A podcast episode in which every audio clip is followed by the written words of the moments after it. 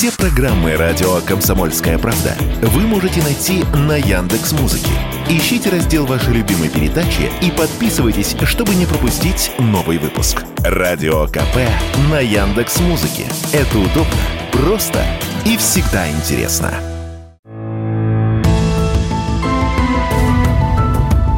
Медсовет. Все, что вы хотели знать о медицинских открытиях, новых лекарствах и даже врачебных тайнах.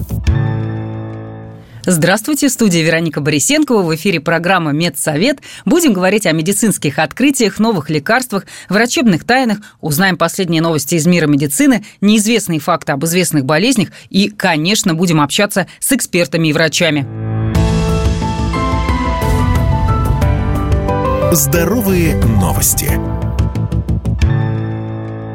В России началась тройная эпидемия. Одновременно распространяются грипп, COVID-19 и ОРВИ. Об этом сообщил Роспотребнадзор. Заболеваемость находится на подъеме. Показатели сейчас на 83% выше базовых значений. А спад ожидается только в феврале-марте. Но есть и хорошие новости. Одновременно заболеть двумя видами инфекции вряд ли получится, говорят эксперты.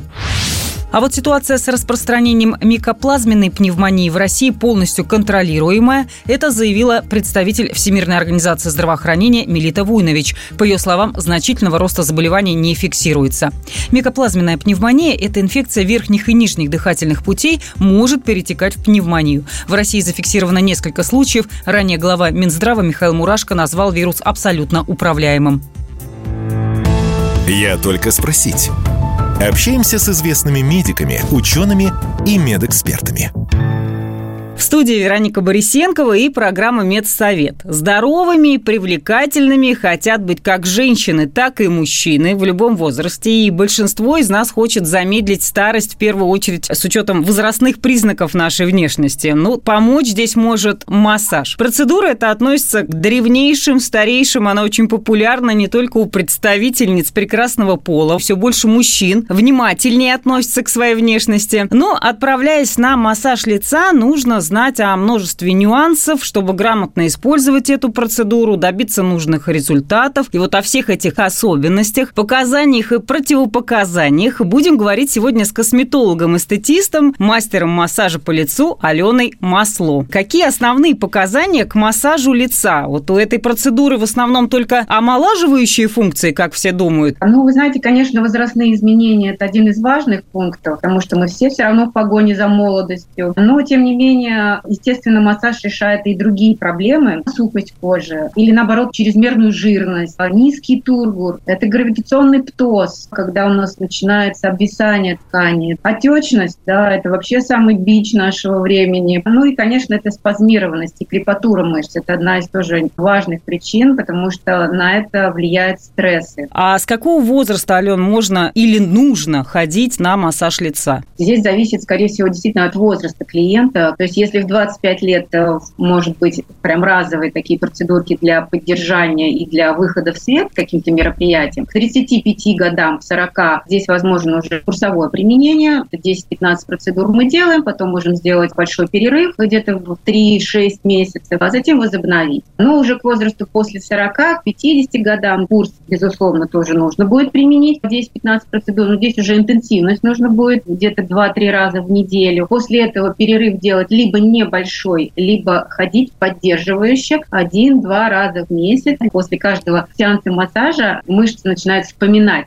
состояние, нужное для ее тонуса. И она возобновляет свою работу, и человек прекрасно выглядит при этом. Но важна регулярность. Безусловно, регулярность важна. Давайте сравним э, массаж с занятием фитнесом. То есть мы свое тело поддерживаем, мы держим мышцы в тонусе, мы ходим в спортзал, ну, как минимум два раза в неделю, если позволяет время. То же самое с массажем, да, то есть если мы не будем их поддерживать в тонусе, результат от разовой процедуры сохранится на 3-4 дня, а потом он просто-напросто пропадет, ну, вернется, точнее, точнее, к своей изначальной форме. Поэтому, соответственно, курсовое применение, либо регулярность. А когда лучше воздержаться? В какие дни, периоды? Я знаю, что при высыпаниях на лице не рекомендуется, при аллергиях каких-то определенных. Ну, во-первых, я не приму на массаж, если у человека повышенная температура, если у него есть признаки ОРВИ. Естественно, герпес – это тоже сразу же противопоказание. Если у вас экзема, либо дерматит в обостренной стадии, псориаз, да, это тоже является полным противопоказанием. Также гипертоническая болезнь. Очень часто люди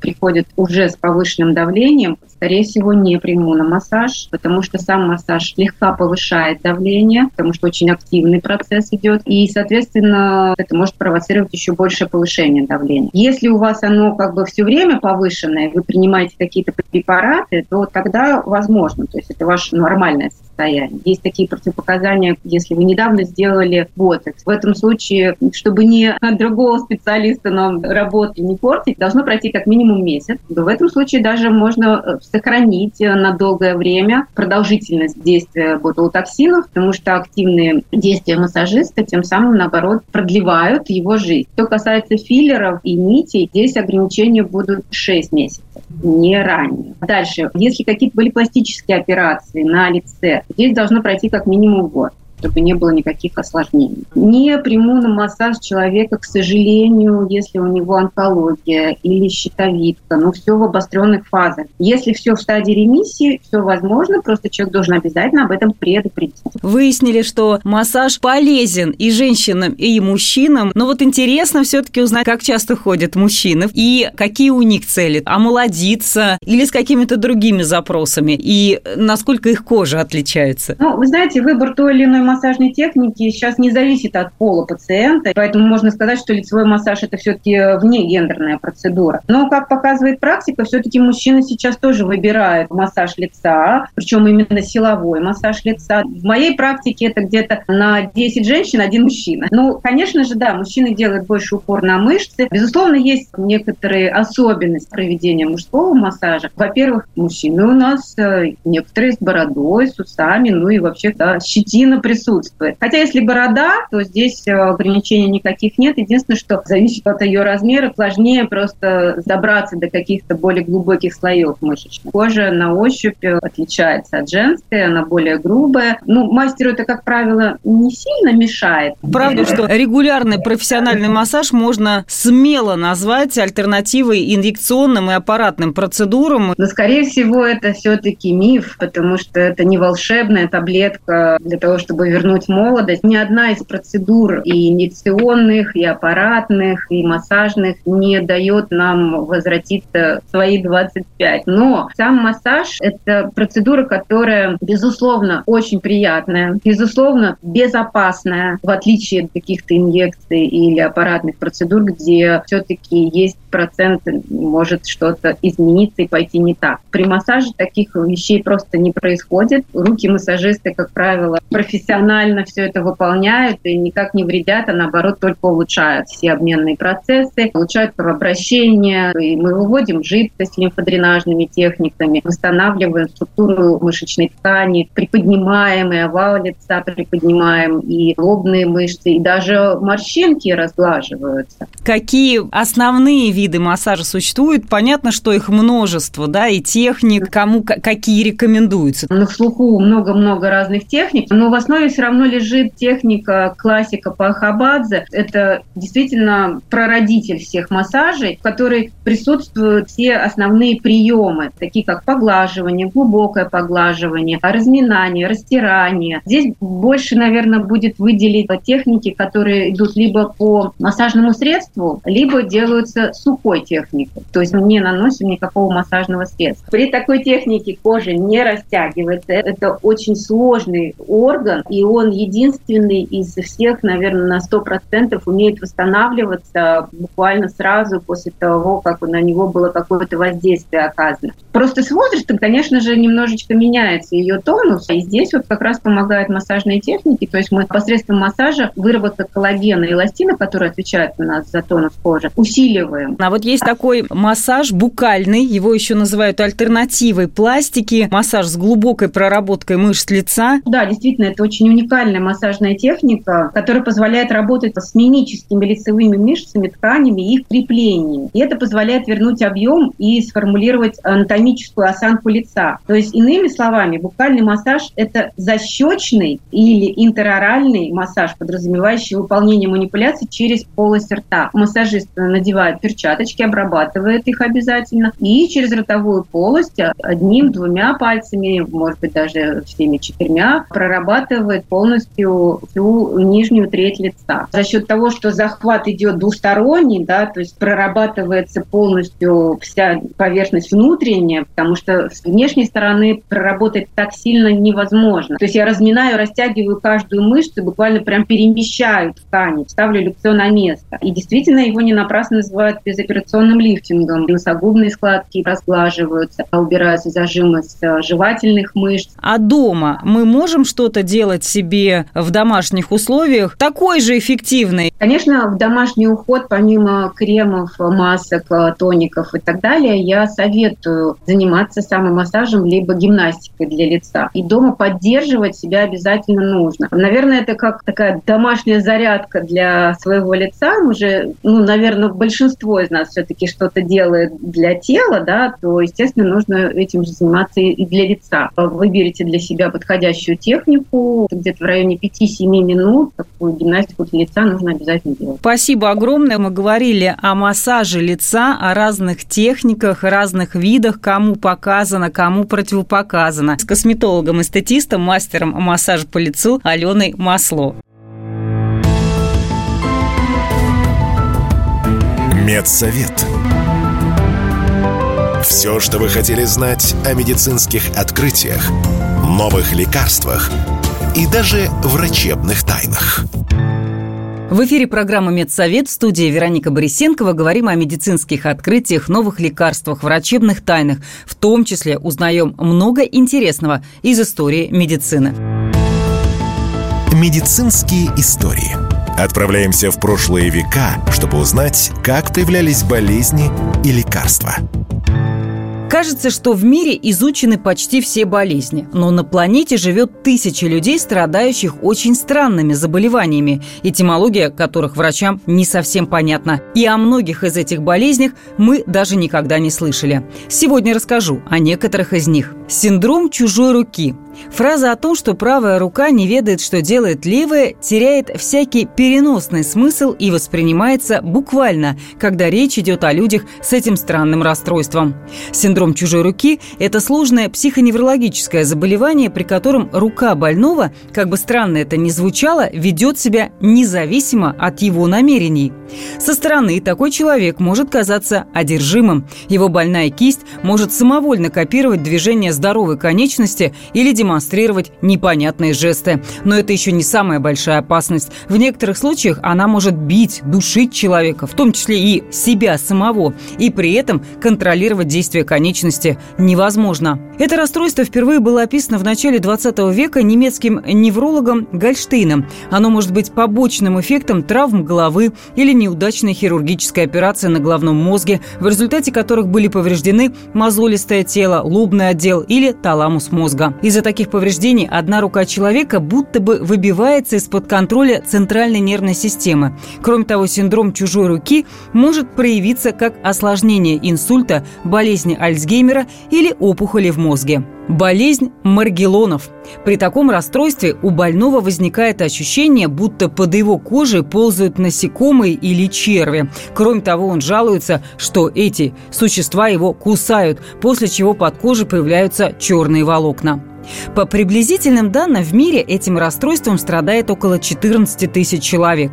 Часто болезнь сопровождается истощением, временной потерей памяти, болью в суставах, ухудшением зрения. Первое упоминание об этом расстройстве датируется еще 17 веком, когда во Франции умерло сразу несколько детей после того, как под их кожей якобы появились некие загадочные темные волоски. В наше время об этом расстройстве вспомнили в 2002 Все началось с того, что некая Мэри Ли Кейтау у своего ребенка обнаружила какие-то кожные поражения и предположила, что у малыша та же болезнь, что подкосила детей во Франции. После тщательных исследований ученые пришли к выводу, что болезнь Маргелонов – это психическое нарушение, сопровождающееся галлюцинациями. Появление темных следов на коже специалисты объясняют кровоподтеками, возникшими в результате расчесывания тела.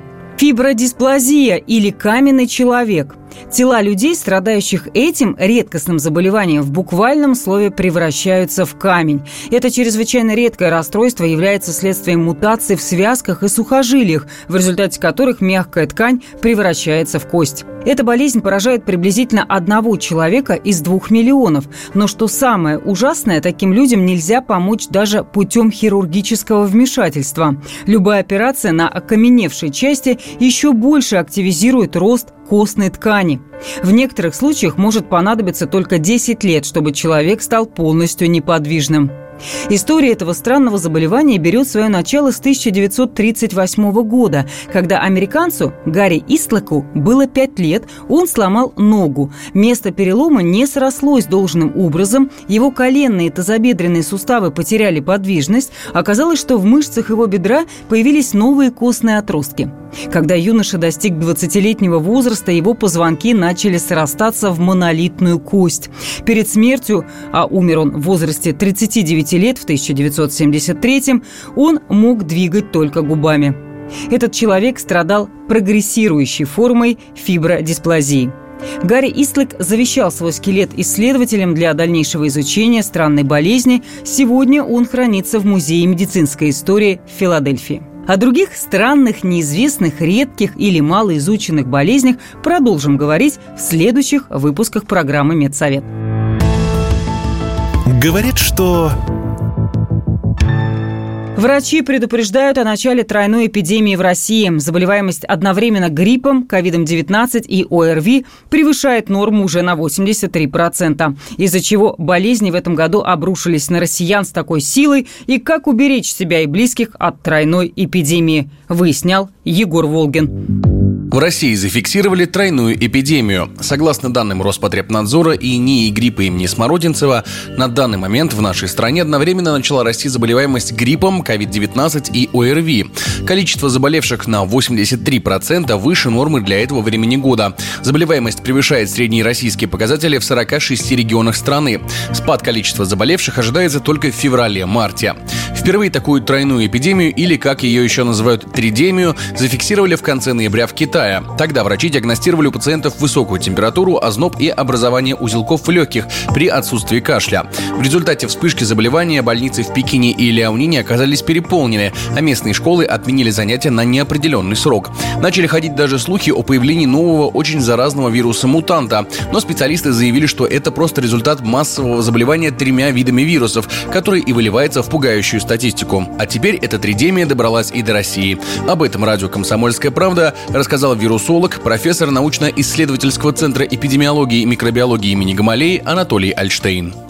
Складывается впечатление, что это дело обычных вирусов, в основном из трех групп. Это грипп, коронавирус и респираторно-синтециальный вирус. К ним может добавиться еще аденовирусы, парамиксовирусы, пневмовирусы и так далее. А обычно каждый сезон, когда идут респираторные заболевания, то вот эти вот вирусы в какой-то год доминирует коронавирус, в другие годы доминирует грипп, в какие-то годы доминирует респираторно-синтециальный вирус. В этом году считается, что они все трое объединились и идут, так сказать, единым фронтом сыграла в распространении тридемии свою роль и ослаблении иммунитета на фоне пандемии коронавируса. По словам экспертов, из-за изоляции в 2020-2022 годах иммунитет у людей не тренировался, в результате чего оказался не готов к, казалось бы, обычным болезням. К тому же, по словам экспертов, организм перестроился под борьбу с пневмонией, но в то же время может не выстоять перед простудой. Специалисты уверены, что превышение эпид-порога по сезонным заболеваниям стоит ждать весь этот год. И только в 2025 ситуация может начать меняться. Такое мнение радио «Комсомольская правда» высказал педиатр, инфекционист, главный врач медицинского центра «Лидер медицины» Евгений Тимаков. По последние несколько лет мы с вами видим ситуацию, когда коронавирусная инфекция изменила иммунный статус людей. К сожалению, изменив э, и иммунный ответ, и врожденную иммунологическую память, приобретенную иммунологическую память. В том году мы с вами видели очень резкий рост заболеваемости различными вирусными инфекциями. На данном году у нас идет рост заболеваемости того же самого коронавируса и риновирусной инфекции. В следующем году иммунитет уже будет более натренированный, так как многие вирусы циркулируют по синусоиде и цикл циркуляции у большинства вирусов 3-4 года, мы с вами э, будем иметь несколько лет стабильного эпид-сезона без превышения эпид-порога. Все специалисты сходятся во мнении, что самым действенным средством в разгаре тридемии является ношение масок, а также стоит реже посещать общественные места без веского на то повода. Такие советы слушателям радио «Комсомольская правда» дала врач-терапевт Центра иммунокоррекции Людмила Лапа сразу посоветую маски. Скопление людей большое в праздники. И поэтому я думаю, что когда мы с вами встречаемся все вместе, если хоть один заболевший человек, то заболевает, получается и 10, и 15, и 20 человек. Поэтому, мне кажется, надо основном соблюдать масочный режим и постараться не выходить из дома по всевозможным пустякам. В Роспотребнадзоре рекомендовали носить маски еще в середине декабря, а также посоветовали тщательно обрабатывать руки, промывать нос после посещения общественных мест, регулярно проветривать помещение и есть больше продуктов с витамином С. Егор Волгин, радио «Комсомольская правда». А мы продолжаем. Это программа «Медсовет». Все самое важное, интересное и неизвестное из мира медицины. А еще здесь можно получить советы и рекомендации от специалистов, не записываясь на прием. Без рецепта. Советы врачей, как сохранить свое здоровье и иммунитет. Горячие батареи могут спровоцировать ОРВИ, напоминают российские врачи. Они предупреждают, что отопительные приборы высушивают воздух в помещении, а это приводит к сухости слизистой носа и полости рта, из-за чего они перестают защищать организм от вирусов и бактерий. Оптимальная температура в комнате для сна – плюс 18, а для комфортного бодрствования – плюс 22, считают медики. Вдыхание запаха апельсина и лимона во сне улучшает память. Такой вывод сделали исследователи из Калифорнийского университета. Связь между обонянием и когнитивными способностями прямая. Потеря обоняния коррелирует с потерей клеток головного мозга. Исследователи разделили на две группы людей. Одна спала как обычно, вторая в течение полугода использовала во время сна арома масла, включая диффузор на 2 часа и чередуя ароматы. Спустя полгода контрольная группа улучшила результаты тестов на память в более чем два раза. А сканирование их мозга выявило значительные изменения в анатомии частей мозга, важных для памяти и мышления. Теперь исследователи собираются выяснить, возможно ли с помощью такой терапии начать обратный процесс у людей, которые уже начали терять когнитивные способности. Ученые доказали, что 4000 шагов в день снижают риск развития болезни Альцгеймера. К такому выводу пришли исследователи Центра здоровья мозга Тихоокеанского института неврологии. Они изучили более 10 тысяч результатов МРТ различных людей. Вывод прост. Умеренная физическая нагрузка оказывает положительное влияние на здоровье мозга. При этом необходимый уровень активности значительно ниже, чем рекомендуемые многими специалистами 10 тысяч шагов в день. Это была программа «Медсовет». Не болейте и будьте здоровы. Медсовет. Все, что вы хотели знать о медицинских открытиях, новых лекарствах и даже врачебных тайнах –